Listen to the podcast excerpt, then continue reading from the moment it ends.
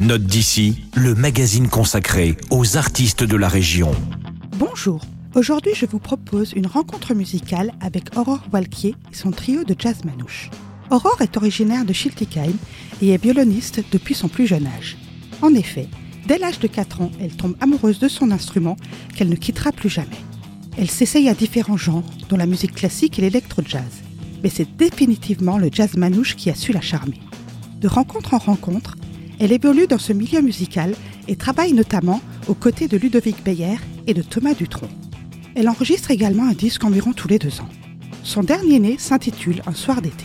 Elle est accompagnée sur ce CD enregistré en plein confinement par le talentueux guitariste Angelo Debar. Elle y retrouve avec une joie non dissimulée l'essence de sa passion originelle pour la musique manouche. Écoutez, si vous le voulez bien, il suffira de presque rien.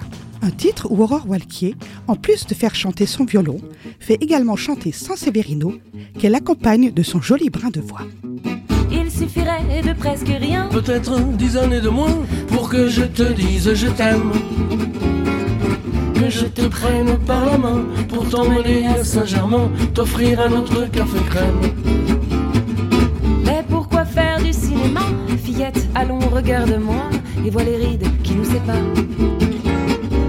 À quoi bon jouer la comédie du vieil amant qui rajeunit Toi-même ferais semblant d'y croire. Vraiment, de quoi aurions-nous l'air? J'entends déjà les commentaires. Le jazz manouche de la violoniste alsacienne est tout à son image, gai et enjoué. Un soir d'été, son dernier album est à déguster sans modération.